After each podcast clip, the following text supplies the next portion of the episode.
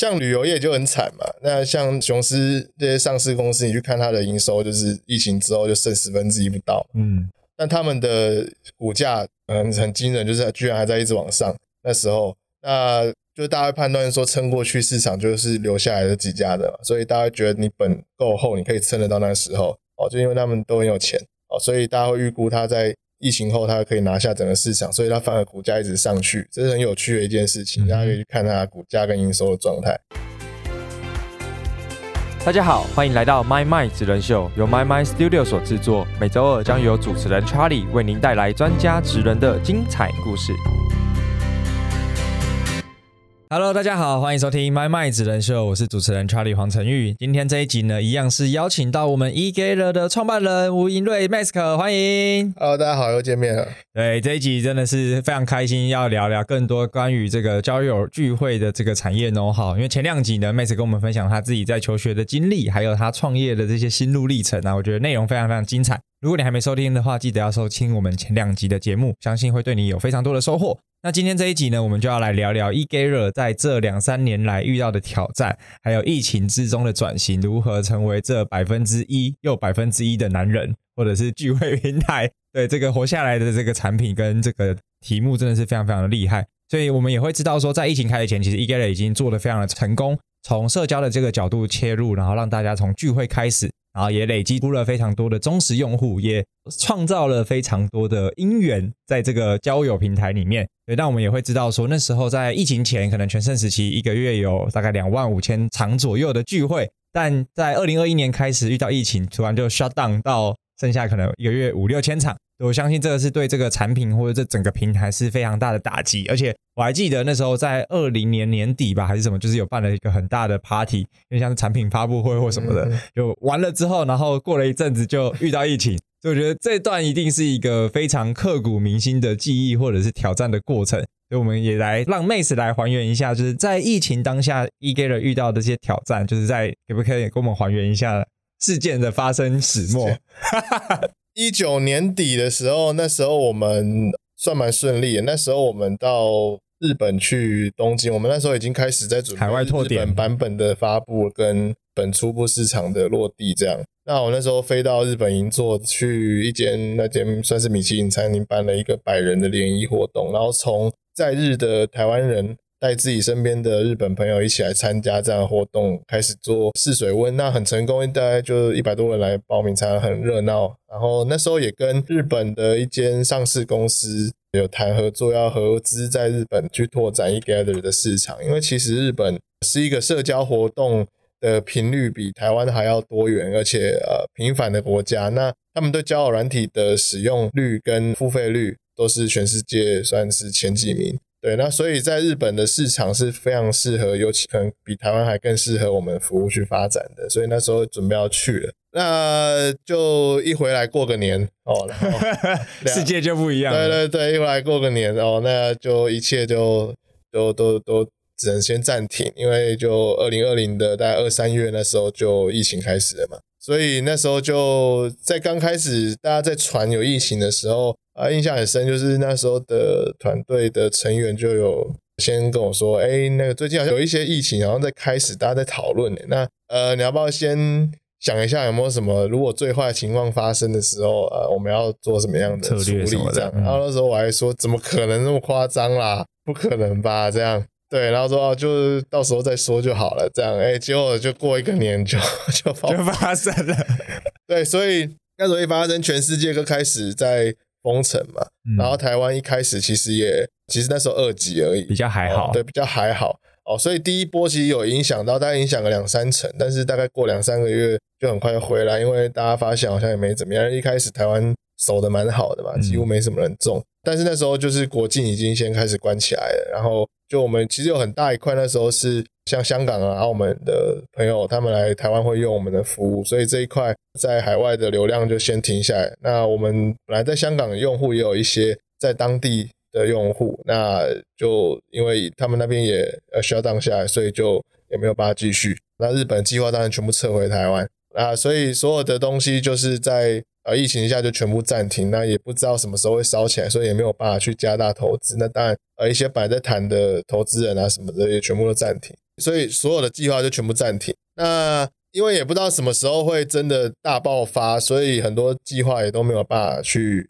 往下规划，就只能走一步算一步。那但是到下半年的时候，都觉得说，哎，就全台湾好像是那时候就是印象很深，就很很多人就说台湾像异次元嘛，就是全世界都在封城，就你台湾还在跑趴这样。对对对对对，对，那时候台湾还有电音派对，那所以就那时候我们就觉得，哎，台湾的状况很好，所以就办了一场我们第一届的全国年会，这样我们上线了。算五年之后第一次办一个年会，那这个年会又把全台湾最有影响力的活动主办人啊，然后在每一种类型的活动，像你是运动类型的，你是唱歌，你是美食类型的，我们就把你邀请来颁个奖，我们叫金句奖这样。对对对，那场我就有去，哇，超级盛大。对对对，然后有艺人来表演啊，然后就有点像尾牙，然后有 DJ show 这样，然后有颁奖典礼，然后我们有做一些产品发表，所以就是一个很盛大的活动啦。然后所以算到一个高峰这样。然后我们因为在疫情期间，我们也不知道说它什么时候会告一个段落，所以我们就把产品开发那个时候所有的时间都拿来重做整个产品。这是一个一整年的计划，就是因为软体公司就是你经营到一段时间之后，你会有很多叠床架屋，就是一些可能做不好的，或者是赶时间先做简单做，或者是做上去之后觉得不好又把它撤掉，你有很多冗余的东西，然后会影响整个。架构效率效能，对对对，那你必须要一段完整的时间才有办法去清理，所以我们就趁那段时间把整个 app 几乎是重做，我是用那一年的时间把整个 app 重做，也因为有这一年的时间才有机会，办如果是照以前的步调，你永远都有新的东西来做，那线上的流量其实没有办法让你去做太大幅度的跟动啊，就像像现在 Twitter 一样，其实你能改的东西有限，那段时间就是到改完刚好到三月。那一波是到去年啊，二零二一年的三月的时候，那好不容易做了一年上线了。那四月到五月，我们创流每一个月都创流量新高，然后营收也创新高，开心这样。然后五五月就封城了，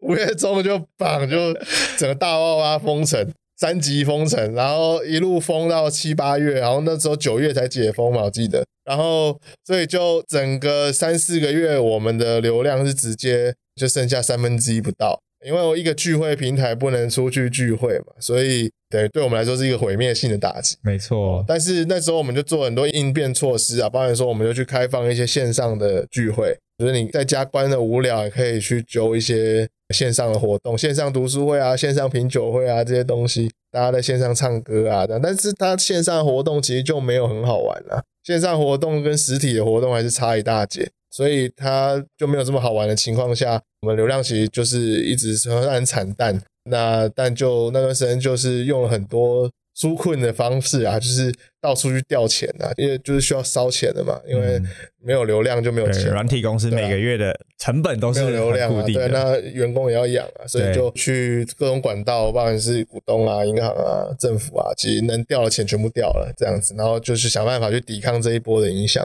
嗯哼，啊，那最恐怖的就是说，因为封城不知道什么时候会解。对啊。然后解封了之后，大家一样在国境解封嘛，就是那时候七八月、八九月解封的时候，有迎来一波高峰，然后又慢慢开始用户回流，回流到一个阶段的时候，那结果到今年的三月的时候，哎，omicron 又来了，第二波。对对对，就是你还好不容易复苏到有一点眉目，但是也还没有说完全，还是说元气还是还没有复原的时候，结果又一波，然后 omicron 又带来了一个低谷，这样又又流量那时候恢复到大概六七成的时候，又只剩下大概一半，嗯哦，就是大家有鼓吹就不要聚会，不要聚会，不要碰面这样子，然后是真的很痛苦啦。对，那后来就是一路又是撑到 omicron 的状况稍缓，到今年大概七八月啊六七月的时候。哦，就开始有一些复苏回来啊，但是那时候又国境也还没解封，所以其实对整个社会的氛围来说，大家还是倾向能不要碰面就不要碰面，嗯，能不聚会就不聚会，非必要聚会就不要去。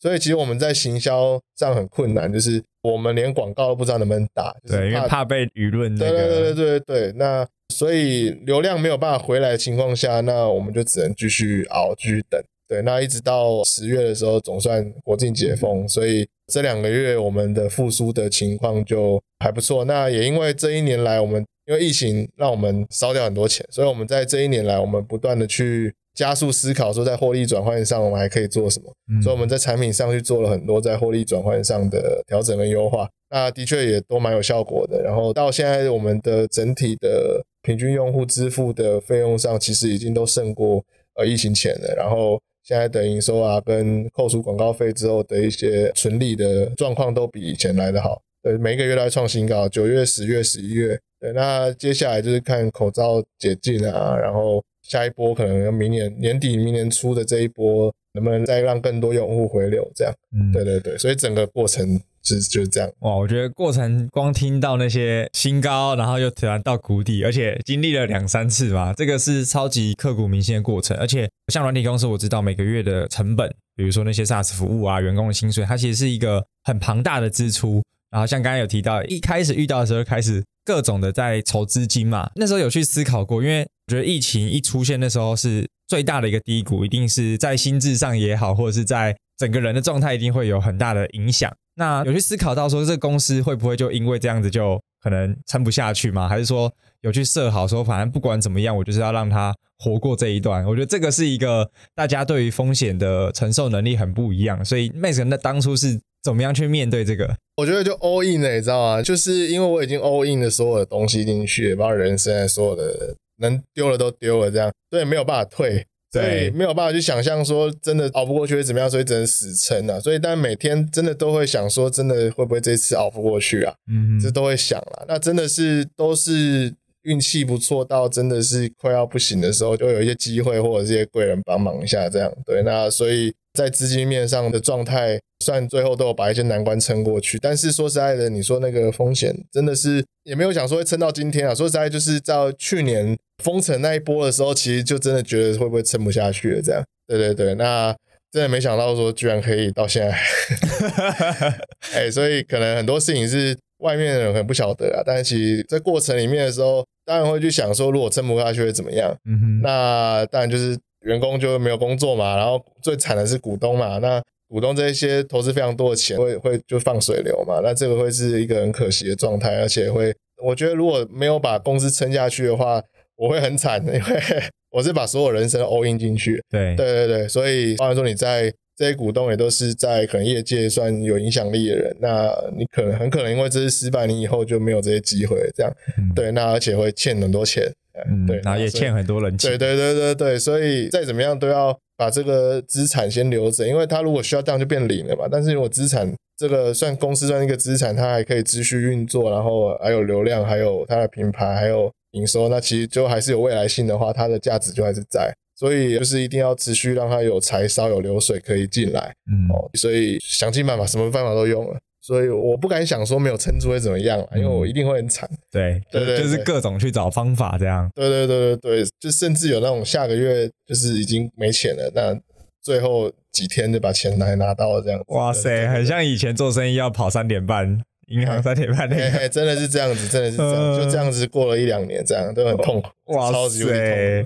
我觉得这个可以真的很难想象啦，因为这个是一个当你人生 all in 在一个题目上的时候，你是。没有后退，就是已经是背水一战了。就是就像刚才讲的，你没办法很难去想象说，呃，你今天如果就是放弃，或者是觉得不做了会什么样子？有可能变世界末日，或者是人生可能白活了这三十几年，我不知道。对，但我觉得从刚刚这个，这是一个很典型的创业家心态，就是我想尽办法，就是要把这个题目做成。然后我觉得，就算遇到了再怎么样的困难，撑过就是你的。就这也是我听过，就是别人分享，就是比如说，呃，创办人一个题目，他。唯一失败就是当创办人放弃的那个时候，所以其实在这两年，你就算再痛苦、再辛苦，你还是做了很多的尝试跟很多的努力。那比如说像刚才也有提到，就是很很多就是呃时机到的时候，就刚好贵人就会出现，或者是资金就会出现，然后持续的让这个题目就是度过那一个时期嘛。那可不可以跟我们分享一些点，就是总结一下，说就是在过去这两年来。自己做对了哪些事情，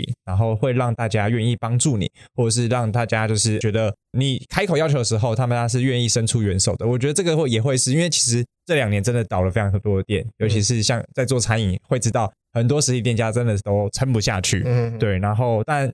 做软体的，它可能也是一个很烧钱的一个题目。那你自己总结你自己在这段经历里面做对了哪些事情？然后让你可以顺利的度过这次的难关呢？像旅游业就很惨嘛，那像雄狮这些上市公司，你去看它的营收，就是疫情之后就剩十分之一不到，嗯，但他们的股价嗯很惊人，就是居然还在一直往上。那时候，那就大家会判断说撑过去市场就是留下来的几家的嘛，所以大家觉得你本够厚，你可以撑得到那时候哦，就因为他们都很有钱哦，所以大家会预估它在疫情后它可以拿下整个市场，所以它反而股价一直上去，这是很有趣的一件事情，大家可以去看它股价跟营收的状态。那所以对我们来说也是一样，就是你们会以一个这个需求就还是在嘛，那疫情不可能一直存在嘛，它一样会有消失的一天，那总是会回来，那人不会。因为这样就没有社交需求，那这个需求需求反而搞不好是更强的，因为闷很久了嘛。所以真的以一个这样子的，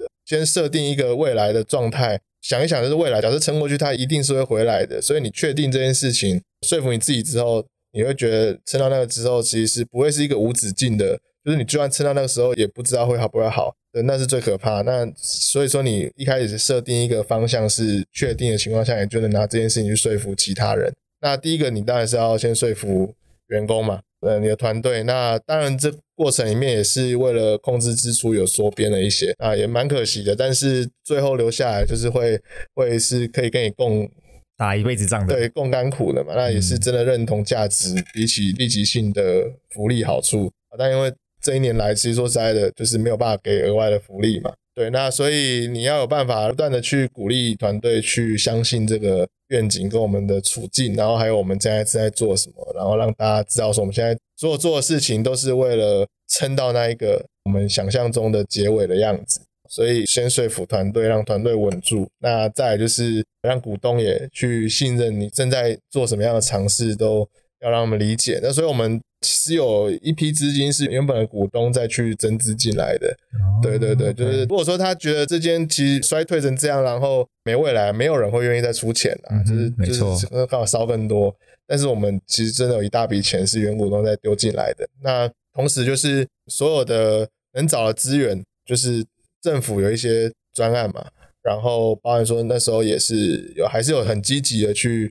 再去拓展。更多的投资权，然后去找到更多的资金，然后但是因为那时候风险很大，所以不能用传统的增资的方式去说服他们投资，而是要用比较让他们更低风险，例如说最后我这个钱就是会约定一个时间会还给你这样子，借贷关系。对对对对对，那到时候你想要转换成股权也可以，因为像是可转债啊这样的概念，去让愿意支持你，但是他自己也知道风险大，那你要去降低他对于这个风险的考量，所以这种也就是你要。不断的去找到能让你续命的东西，嗯，要撑到那一天嘛。那所以我觉得做最对的其实就是开源节流啊。那时候就是马上开始进行所有所有计划，全部是往开源节流这边走，就是能省的全部省下来，非必要的人手就先可能就先扣除。那能找到的资金、能找到的资源，全部想要就先进来。然后所有的事情只要跟减少亏损、增加营收无关的都先不做，所以所有的定调在这个方向的时候，整个团队也知道现在就是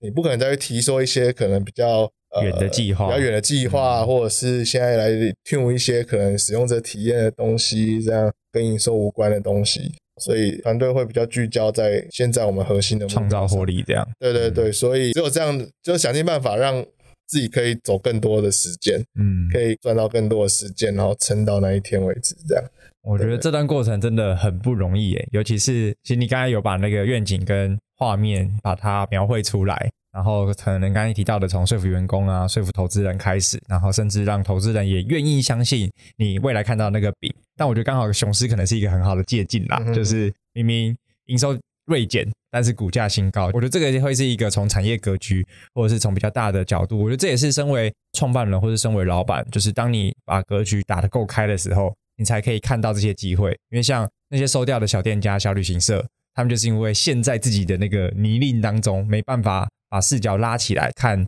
整个市场或者整个世界的局向会往什么地方去。所以其实刚刚我觉得有一个很，我自连我自己都很愿意相信，或者是都可以被说服的点，就会是当。疫情过了，撑下来的市场就是赢者全拿，所以比的就是谁可以撑到那个时候。嗯，所以我觉得这个 inside 跟这个身为负责人、身为创办人的气魄，是一个很难得可贵的精神。因为当你 all in 一个身家的时候，你输不得。对我我自己觉得啊，就是一个输不得的一个过程，所以我觉得这个真的是很值得大家学习，或者是真的可以从这个身上去借鉴一下。我们自己正在创业的路上，或者是正在做自己的事业的时候，是不是也有一样的决心跟一样的气魄，可以做到这件事情？我觉得真的非常的不容易。好，那我还有一个延伸的点，就是在做 e g a 的这个品牌，或者是想要，因为像我们前几集的来宾也有提到说。其实创业或是做生意也有分很多的角度，有些人一创公司就是为了想要把品牌做大，或者是做出一个属于自己的东西。那也有有些人他们在做企业的时候，是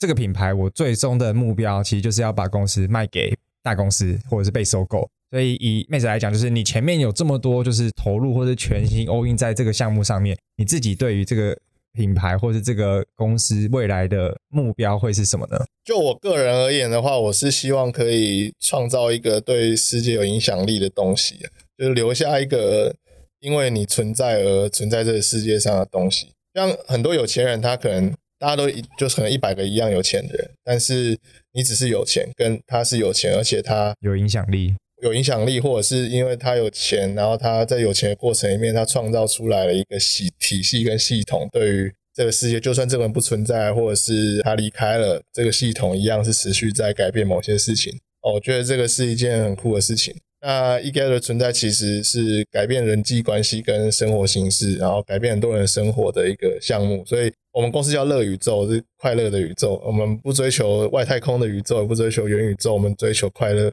现实生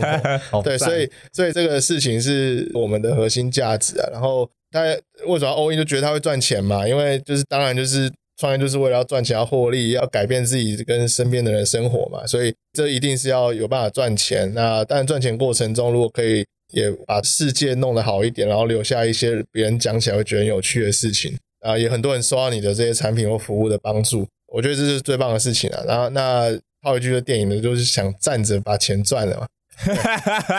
你你不要跪着赚钱，对，那你也不要没钱赚，只是站着哦，就是你要。就是很得意的用一种很骄傲的方式去把钱赚到，那这很困难啦。嗯，对对对，那你要做灰色产业也可以赚到钱嘛。嗯，哎，做赌黄赌毒就赚钱最快的，你要不要去赚嘛？对啊，对啊。那如果说可以因为创造一个别人没创造出来的东西而获利，那我觉得是一件很酷的事情。嗯，对对对，我觉得这个站着赚钱真的是所有人的目标，跟或者是躺着赚钱，躺着更好了。对，躺着 更好，躺着更好。对，那我觉得刚才提到就是这个乐宇宙嘛，其实我们从刚刚。你提到想要创造影响力，或者是做一些好玩，跟能够有一个产业链出现。那其实现在我们也看到 E A 的，其实实际对这些实体产业有很大的赋能跟很大的帮助。当然包含你上一集其实有提到，有明年可能会开展一些 To B 的业务嘛。所以，我们从最近的一些新闻还有报道，也会看到说，哎，当经济开始复苏的时候，其实 E 的为这些实体的店家，其实引流了非常多的营收，不管是可能是餐厅。可能是旅游，可能是 KTV，可能创造出来的有超过上亿元的这个营业收入。嗯，对，那就你们怎么去 tracking 这些数字，或者是怎么样去追踪这些效率，跟追踪这些数值，然后也持续的把这个饼，就是跟这些商家也好，跟这些店家也好，持续的供好，然后一直往。可能下一个阶段去走，因为我们其实就会观察到，我们目前其实就很多的活动是由这些店家自己来主办的啊，对，他们也会用这样的方式去导客。那我们会让每个活动有一些类型的记录，然后有一些标题的分类，然后去统计说他们在这个活动里面他的预算大概怎么样，然后去间接的去算出来，大概这个活动大概可以产生出多少的实际的消费产值。那其实我们大家可以去统计出来说，大概有多少产业是为了因为这些活动而去大概获利了多少的金额这样。所以其实这样算一算起来，其实蛮可观的啦。然后，那如果这些消费可以被这些店家导引去刺激他们的营业额的话，那你会不会愿意去花一些钱去取得这样子的流量跟消费嘛？所以有流量就有广告需求。那对于线下的这些产业，它其实，在打广告是相对困难的，是因为现在的线上数位广告大概都是为了电商在服务。呃，你点击之后转换过去，直接下单购买，直接出货，这电商的流程。但是线下的这些餐厅，你打广告，让大家知道你顶多是卖餐券啊。那那你如果不卖餐券，大家看了你顶多是去一些报道啊、新闻啊，去看到你的资讯。但他他对你产生兴趣到要到线下哦，这是一段很长的距离。其实通常是很难，一百个人看到可能搞不好没有一个人来。对，所以我们是希望透过一个很强的一个人拉人的这样的机制，去协助这些线下的店家可以去拓展自己的生意，去实际上让他的行销的费用不会是只是浪费在无意义的曝光上。嗯，对对对，我觉得这个也是一个很算是一个很逆境，因为这 e g a t 本身就是从聚会起家的，所以这些实体店家本来就是为了聚会而生嘛，吃饭啊、唱歌啊，或是各种的娱乐活动，对所以它其实就是有一个很好的 mapping 的点。就是我觉得这个也会是你们现在很核心的一个卖点嘛，就是你们有这些广大的用户或者是消费者，然后可以让店家愿意投入，可能从可以从小额预算开始嘛，然后甚至去尝试说，哎，这的流量成本是不是真的比 Facebook、IG、Google 来的更加的便宜，而且实际能为他们带来一些营收，所以这也是一个经过市场验证很成功的 model。那接下来是不是明年有一些计划，会是想把这一块的嗯商业模式或者是商业模式持续的？扩大，明年有哪些，或是近期未来对于乐宇宙，或者是对于 E K 的的一些规划呢？当然，最基本的就是要先把台湾的用户跟流量持续去扩大到一个主流市场的规模了。那我们目前也要为了这些计划，正在新一轮的融资中了。对，应该是最近应该会有一些结果。那所以如果有取得我们需要的资源的时候，我们在台湾国内的流量，当然第一步，那再来就是在要重回日本跟香港市场啊。对，那这个明年希望在上半年可以去重启这些计划。对，那再来就是这边商用的，不管是商用的广告投放、商用的服务的销售跟上架这些系统，我们也正在规划跟设计中。这样，对，哇，我觉得其实非常非常期待啦，就是真的经过了这两三年非常的低谷跟低潮，然后就是重新。整装完了之后，就是要往下一个高峰迈进，所以就如同刚刚妹子有提到了，就是现在录音的时间是二零二二年十一月嘛，然后前三个月就是九月、十月、十一月，其实营收就是是创新高的，对吧？对对对对，对吧？所以真的非常期待接下来的整个发展。那最后呢，我会问一个很直球的问题，就是给我们的听众朋友一个使用 e g a t 的理由。如果你心里总是有。那么一个你想要遇到还没遇到的对象的时候，E G 的应该可以替你找到那一个人。好赞了！我相信很多单身的男女生都可以透过这个服务找到他另外一半的归属。哎，其实不一定是单身，不一定是约会对象，可能只是一个你的知心好友。啊，或是一些志同道合的朋友嘛，是是是，就是从兴趣的角度出发。很多人在平台上认识自己很好的兄弟姐妹啊，对啊，我觉得人本身就是一个社交型的动物啦。对，刚好透过这个服务，可以减少一些沟通成本。对，因为以前的聊天方式就是你要聊了很久，然后约出来，好像有点奶油。好，所以相信听到这里的朋友，当然对一哥的一定有更多的认识，也有更多的期待。那如果还没有注册、还没有成为会员的人，都可以在我们的节目资讯栏，或者是你直接在 Google 或者是 App Store 里面去搜寻 eager E A T G E T H E R，就可以找到这个非常酷炫的一个软体服务。对，所以我今天呢也非常感谢妹子跟我们分享整个 eager 以及整个交友聚会产业的一些 Mega，还有在疫情期间怎么样重趸这个。公司，然后带着一个义无反顾背水一战，然后撑过了这两年的低谷，然后准备迎接 e g a 的下一个高峰。所以呢，也感谢你收听我们今天的节目。如果你有喜欢我们这几集的内容呢，记得按下订阅及追踪，以及给我们五星好评，这是非常感谢你对我们的支持。那我们的节目就告此告一段落，我们下集节目见，大家拜拜，大家拜拜，谢谢。如果你喜欢今天的节目内容，欢迎按下订阅及追踪，并上 Apple Podcast 留下五星评价。如果你有任何问题或是反馈，也可以直接私讯我的 IG，让我知道哟。我们下集节目见，拜拜。